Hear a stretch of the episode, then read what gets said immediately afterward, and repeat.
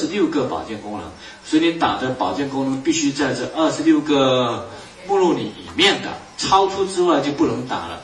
而纽崔莱产品现在有三百多种，纽崔莱产品现在有三百多种。比如说我们海外一种保护男性前列腺的，如果你用来中国的话，它可不可以打上这种功能？不行的，为什么？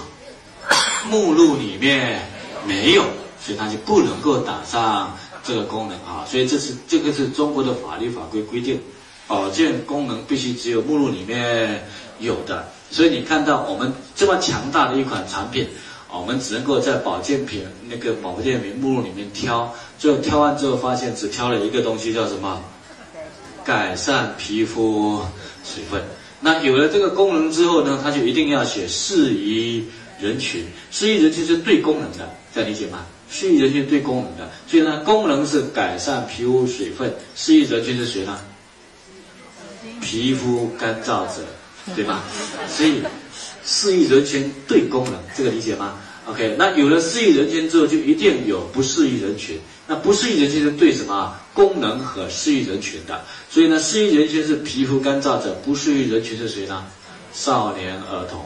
少年儿童不是不能喝，少年儿童皮肤不会干燥，所以就变成不适宜人群了。这样理解吗？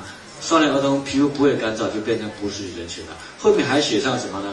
孕妇乳母。为什么要写孕妇乳母呢？不是孕妇乳母不能吃，因为保健品，中国保健品协会规定，二零一三年后定的，二零一三年后申请的保健食品，这个保健食品是如果是所有人都能吃的，不是专门给孕妇乳母吃的。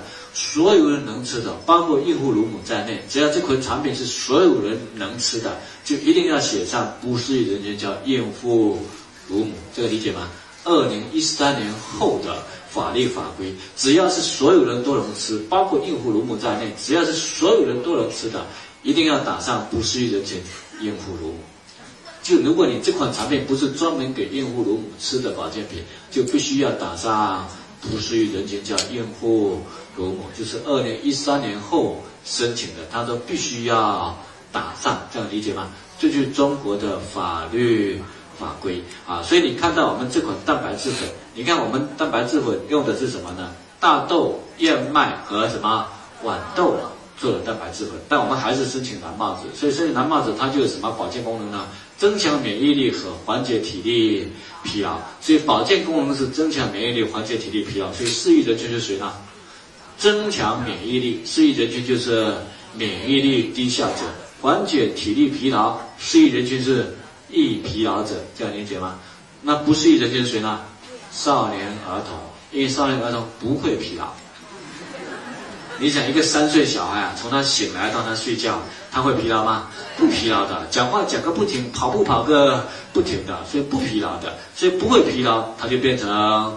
不适宜人群了，那为什么没有写孕妇乳母呢？这是二零一三年前申请申请的，因为我们九八年就把这份蛋白粉申请了，二零一三年前申请的就不用写什么孕妇和乳母。那我们一款产品是维生素 C，二零一三年前呢，我们维生素 C 用的是一颗是六十毫克的啊，那二零一三年后呢，我们是从六十毫克变成两百五十毫克，那两百五十毫克远远高于 RNI 的量，那中国法律法规认为 RNI 的量。那么高，你就必须申请什么保健食品，所以就变成申请保健食品加上蓝帽子。加蓝帽子适宜人群是谁呢？不是维生素 C 怎么会是适适宜人群呢？我们的保健功能是什么保健功能呢？补充维生素 C，所以适宜人群是谁呢？需要补充维生素 C 的人群嘛，对吗？那不适宜人群是谁呢？孕妇乳母，因为这款是二零。一三年后申请的，所以呢才要写上孕妇乳母。如果一三年申请的，以前的都不用。比如说我们一个天然胡萝卜对胡萝卜素嘛，啊，类胡萝卜素无为。你看我们这个，你说少年儿童可不可以吃大豆？燕麦能吃吗？可以吧？可以吧？但是只要变成蓝帽子，它就。变成不行了，所以不适宜人群不是他不能吃，这样明白吗？不适宜人群是因为他不需要缓解疲劳，这个跟功能挂上钩的。所以像我们的类胡萝卜素里面呢，有那个阿尔法胡萝卜素、贝塔胡萝卜素，然后玉米黄素和那个叶黄素这四款。我们只有一个功能叫抗氧化。那既然是抗氧化，它就有两个功能，叫做呢延缓衰老和抗突变。所以呢，我们就申请两个功能，就是延缓衰老和抗突变嘛，对吗？假设这个是胡萝卜，胡萝卜里面是胡萝卜素，胡萝卜素就有两个功能，叫延缓衰老、抗突变。所以这根胡萝卜如果申请蓝帽子，一申请下去之后，就写上功能叫什么？延缓衰老、抗突变。所以一写上延缓衰老、抗突变的时候，适宜人群是谁？谁要延缓衰老？中老年人，对吗？那抗突变呢？就是那适宜人群是谁呢？接触致突变的物质者。我们有没有天天接触致突变的物质者？有，你吃根咸菜就就就那个那个吃根泡面就是了，对吗？OK，所以是这样的。那不适宜人群是谁呢？不适宜人群是谁？少年儿童。因为少年儿童不需要延缓衰老，但少年儿童可不可以吃胡萝卜？这个理解吗？啊，你要不要问为什么？这是中国的法律法规。那如果是海外的，就通通都不需要。所以我们早期我们有一款产品，就乐千刚出来的时候，我们是申请，也是申请蓝帽子。所以呢，我们那个时候申请一个功能叫什么？减肥。所以呢，功能是减肥，所以适宜人群是谁呢？纯单纯性肥胖者啊，就是胖的人嘛。那不适宜人群是谁呢？少年儿童，你少年儿童根本不需要减肥嘛，吃什么东西都消化，除了个别的，对吧？还有一个是谁呢？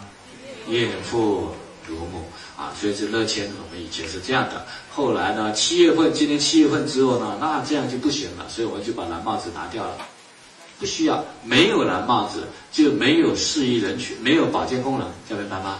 没有保健功能就不用写适宜人群，没有写适宜人群就不用。不适宜人群，所以现在乐千呢是变成谁都可以吃的，对吧？谁都可以吃的，就不用再打什么孕妇、乳母了，这样理解吗？啊，所以你不要问说纽崔莱怀孕的时候可不可以吃，你这样问我怀孕的时候能不能吃三餐，这样理解吗？可以吃三餐就能够吃纽崔莱。对吧？OK，那至于草本方面的，比如说我们的越橘啊、护肝片啊、银杏络从容啊，你只要问这个阶段你敢不敢给他吃中药，只要敢给他喝中药，那纽崔比他安全多了，这样理解吗？OK，所以这是我们谈的这个东西。好，所以我们这么大的科技实力呢，它一定不是单纯用来干嘛的？改善皮肤水分的。所以记得，未来只要是保健品方面的那个。那个功能性产品方面的，你不要单纯看上面的功能，因为上面功能是非常有局限的，我们只能够在二十六六个目录里面挑的，理解吗？所以这么好的东西呢，不是单纯改善皮肤水分的。所以我们以前那个申请基因，哎呀，这个不是女孩子喝的吗？男的喝了干什么呢？对吧？OK，那我们来看一下，那这些呢，未来我们都是在百度百科里面，你们都可以查得到东西的，对吗？啊，所以我们看胶原蛋白的作用啊，水解胶原蛋白的作用，胶原蛋白和头发，我们刚才讲的啊，皮肤上面的附属物、指甲、头发的营养，当然是由胶原蛋白来。供给的哈，所以头发要好，我们要补充胶原蛋白。好，还有呢，胶原蛋白有骨骼，骨骼中的有机物百分之七十到八十是胶原蛋白。骨骼生成时，首先必须合成充足的胶原蛋白纤维来组成骨骼的框架，因此有人称胶原蛋白为骨骼中的骨骼。那胶原纤维具有强大的韧性弹性，倘若把一根长骨比拟成一根水泥柱子，那么胶。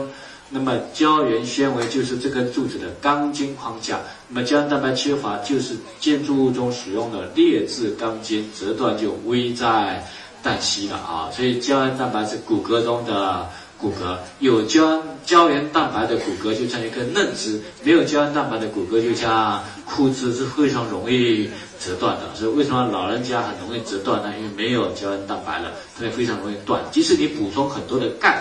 但是只要没有胶原蛋白，它就很容易脆啊，脆就容易断啊，这是胶原蛋白。那胶原蛋白虽然不是肌肉组织的主要组成物质，但胶原蛋白与肌肉生产有着密切的关系啊。对于处于生长阶段的青少年，补充胶原蛋白能够促进生长激素的分泌和肌肉的成长啊。所以对青少年来讲呢，胶原蛋白促进它的。生长。那对于呃成年人来讲，要塑造健美的肌肉，就必须要补充胶原蛋白。好，那胶原蛋白对丰胸的作用早已为人们所熟知。因为乳房主要是由结缔组织和脂肪组织组成的，挺拔丰满的乳房很大程度上依靠接地组织的承托，所以胶原蛋白是接地组织的主要成分。在接地组织中，胶原蛋白经常与多糖蛋白交相互交织成网状结构，产生机械强度，所以是承托人体曲线、体现挺拔体态的物质基础。啊，简单讲，要体现出前凸后翘的完美身材，需要什么？胶原蛋白。好。那胶原蛋白和减肥，减肥需要燃烧脂肪啊，因为水解胶原蛋白能使这种分解代谢过程增加和延长，燃烧更多的脂肪，从而达到减肥的目的啊。所以有胶原蛋白，我们燃烧脂肪的时间长，所以脂肪代谢会多一些。还有一个，胶原蛋白对细胞的修补会消耗大量的热能。啊，这种热能、这种消耗必须在睡眠状态下进行，因此服用水解胶原蛋白，睡觉就能减肥，轻松减肥的梦想就实现了。我们讲人体呢，修复的在什么时候呢？晚上深度睡眠，生长激素大量分泌啊，这个时候你睡前如果喝两条胶原蛋白进去之后呢，体内胶原蛋白就多了，对吗？那直接流经到全身，修补我们身体需要修补的组织。在修补的时候是需要消耗大量热量，需要消耗大量热量。这个时候睡觉，我们没吃东西啊，那热量哪里来了？燃烧。